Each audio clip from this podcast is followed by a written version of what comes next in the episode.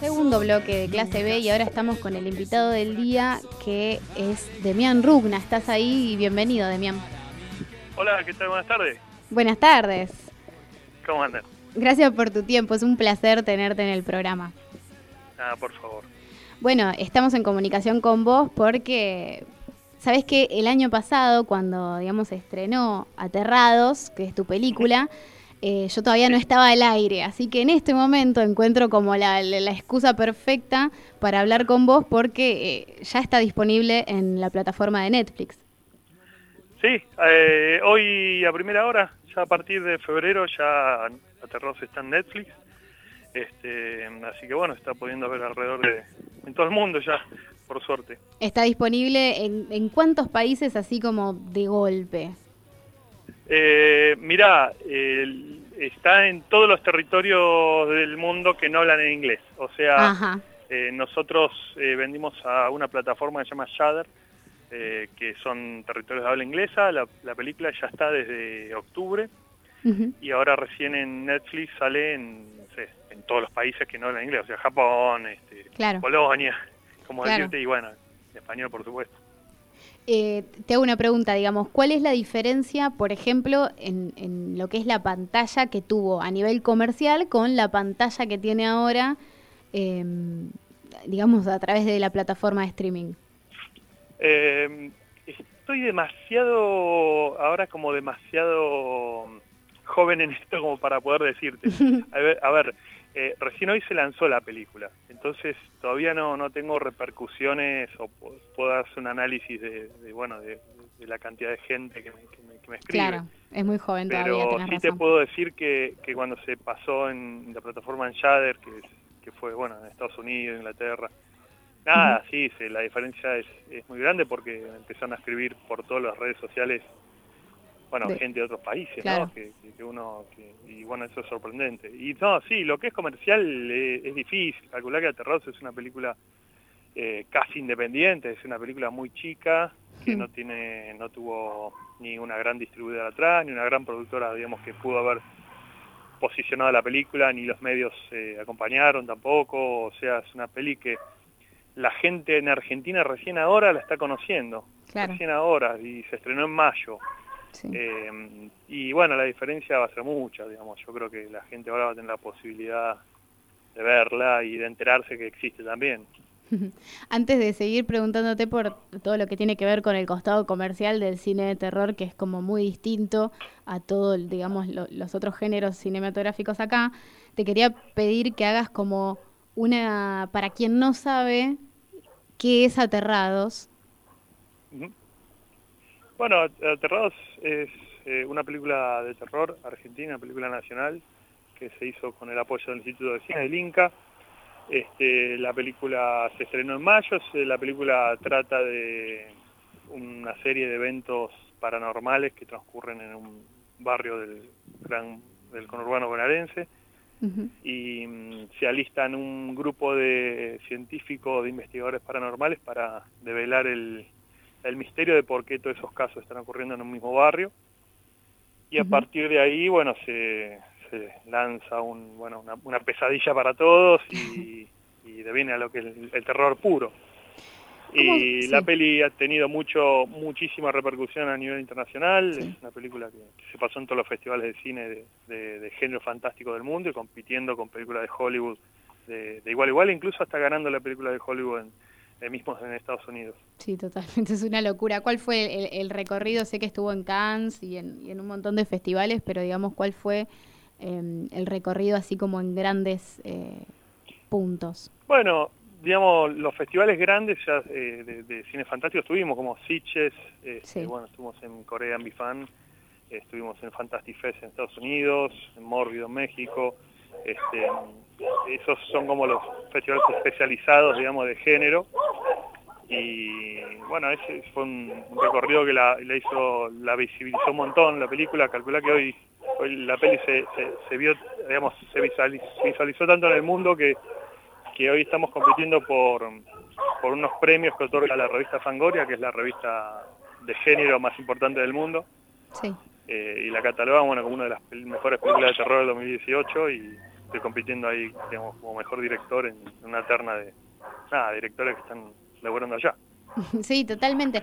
Y eh, hay algo que algunos quizás directores de, cine de terror hablan a veces, que es que el mercado del cine de terror acá en Argentina, digamos, es como muy particular y que a veces incluso las películas casi que se piensan para afuera y no tanto para acá. Em, sí, eh, en general el mercado de cine en general es muy particular en gran parte del mundo. Hoy, más allá del género de terror, digamos, yo creo que el cine de terror tiene una ventana más de que tiene más posibilidades de, poder venderse o pueden haber muchas más distribuidoras que le interesen comprarla en el extranjero porque hay muchos fanáticos del género en todo el mundo. Y el género lo que hace el fanático es querer ver todas las películas de género. Y eso es algo que, cuenta a favor eh, el género pero bueno después lo que es dificultades de, eh, de poder hacer una película, de difundir una película que la gente se entere que vaya al cine, es la misma dificultad que tienen las de terror, con las películas, digamos, digamos de, otro, de otro tipo, ¿no? Una comedia o un drama, una película nacional eh, social. Todo es muy difícil eh, con el tema del cine cuando no tenés una distribuidora muy grande atrás o una productora muy grande, muy, muy difícil.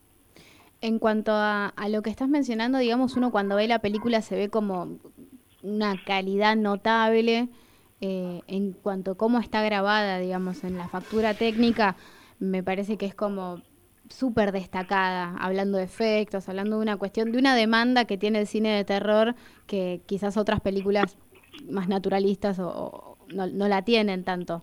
Eh, ¿Cómo hiciste para costear eso y como para llevarlo a cabo, inclusive teniendo en cuenta que dijiste que es una película muy pequeña? Bueno, sí, gracias. Eh, en sí, la, película se hizo exactamente con el mismo presupuesto, que era el presupuesto mínimo que otorgaba el Inca en ese momento, que es el mismo presupuesto que se hace cualquier otra película, digamos, de autor en Argentina. El tema de, bueno, eh, yo creo que tiene mucho que ver un poco varias, varias cosas. El tema de que la película haya resultado técnicamente, visualmente tan efectiva, tiene que ver eh, una conjunción de varias cosas. Primero de que, bueno, haber contado con los técnicos y los artistas que necesitaba la película, que eran los adecuados, que muy digamos, son personas muy talentosas, tanto Mariano Suárez como en la foto, bueno, Laura Guerrero en el arte, Marcos Berta en los efectos especiales. Bueno, en todas las áreas tuvimos gente muy talentosa y muy creativa. Y después también la experiencia hace que también uno, qué sé yo, esta es mi cuarta peli, yo vengo hace 15 años lidiando, haciendo género, haciendo, trabajando con monstruos. Eh, entonces es como que también el ojo se va acomodando donde uno tiene que poner la cámara y cómo tiene que ponerla y con qué lente contarle, con qué luz conviene. Eh, creo que, que, eso también ayuda, ¿no? La experiencia como, como director de, haber, de haber rodado tanto con, con, este tipo de películas.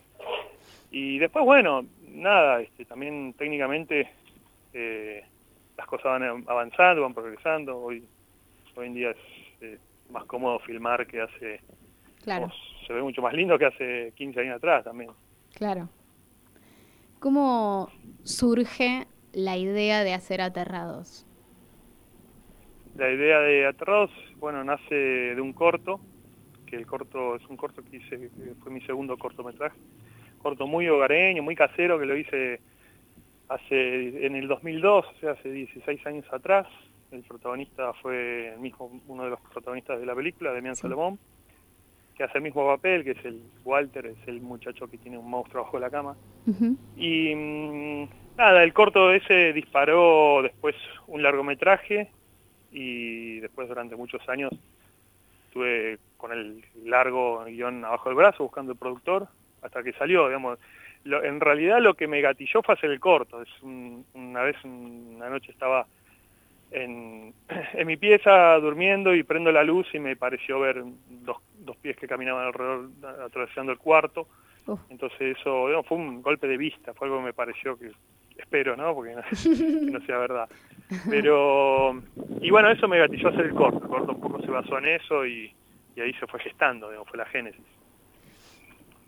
¿Y por qué, a ver, desde lo personal, ¿no? Em, ¿Por qué hacer cine de terror? ¿Por qué hacer género? ¿Qué es lo que a vos te despierta el hacer este, este cine?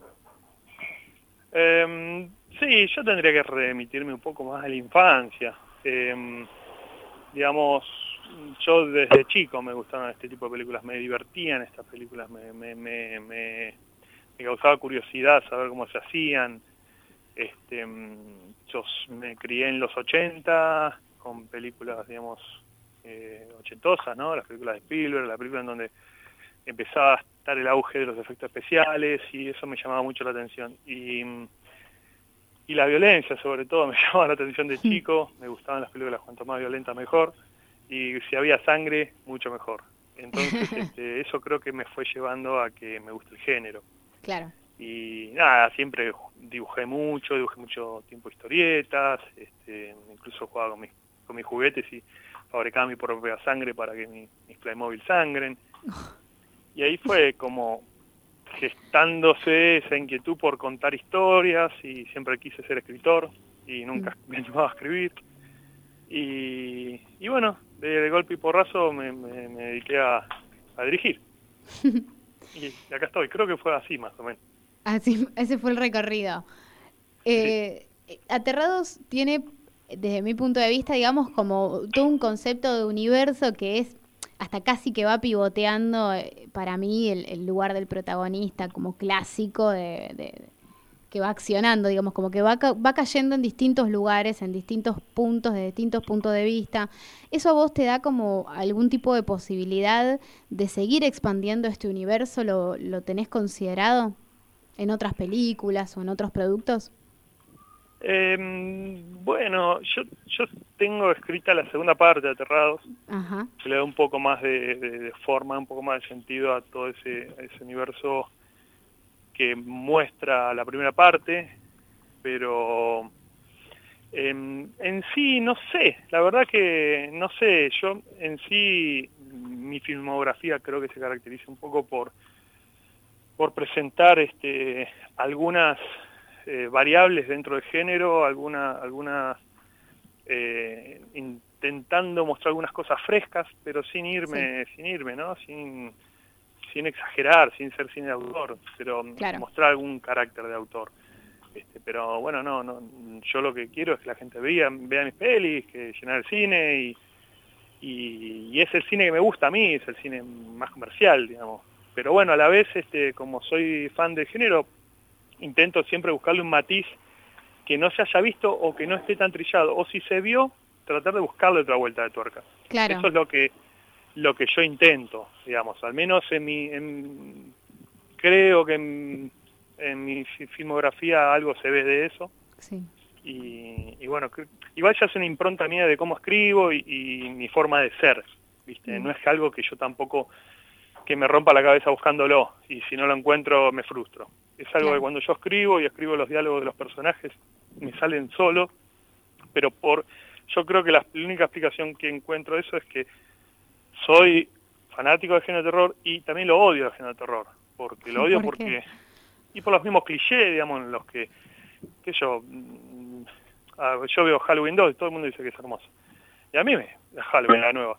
Me parece un bodrio, es volver de nuevo a ver la 1 y pero es como por eso digo odio también el género, porque siempre, como el público se va renovando, siempre los productores, guionistas siempre vuelven a caer en las mismas cosas trilladas, digamos, que terminan funcionando, pero para alguien que ya está más avesado y que, y que ama el género también le resulta muy frustrante.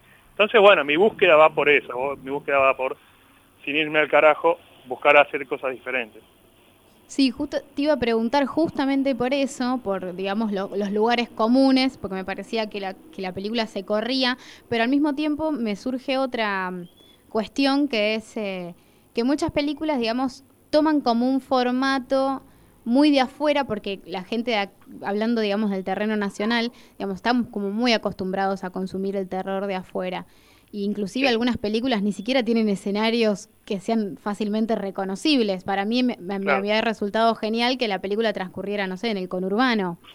Eh, ¿Tomás también esa conciencia de decir, bueno, vamos a hacer una historia con la que la gente pueda imaginarse qué sucede acá? Eh, sí, obviamente. es como mi conciencia de clase, digamos.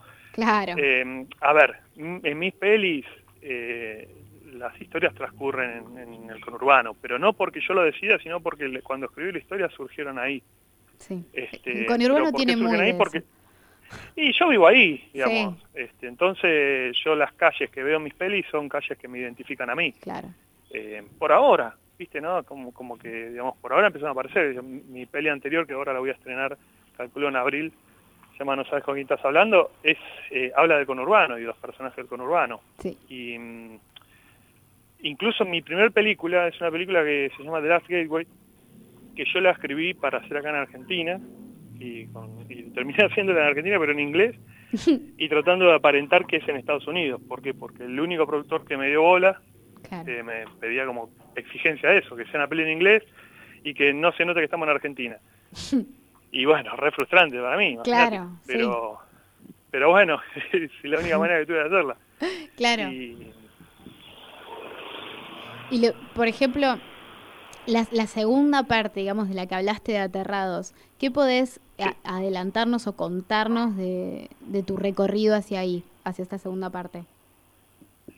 Bueno, eh, a mí me gustan las continuaciones eh, directas de las películas, ¿viste? Yo soy como ah, más del estilo de el estilo de los 80, digamos.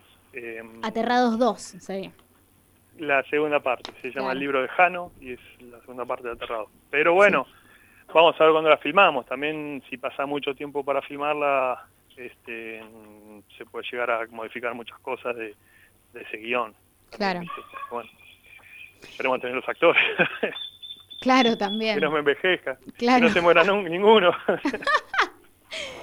Pero sí, claro, me imagino. Es como la, la, la exigencia del tiempo para poder hacer una segunda parte y que no sea Después si no te que no me cambien el look y todo. Claro, te tendría que modificar si no el guion y esa segunda parte, por ahí en vez de decir inmediata, tendrías que ser mucho tiempo después, etcétera, etcétera. Sí, en este caso no va a haber tanto problema, no, no, es, no es problemático. Por eso incluso yo la segunda parte la iba, iba a rodar este año, pero se tuvo que posponer y no me hago tanto problema por eso porque no, la, historia, es, si bien arranca después del final de Atrados 1, arranca enseguida.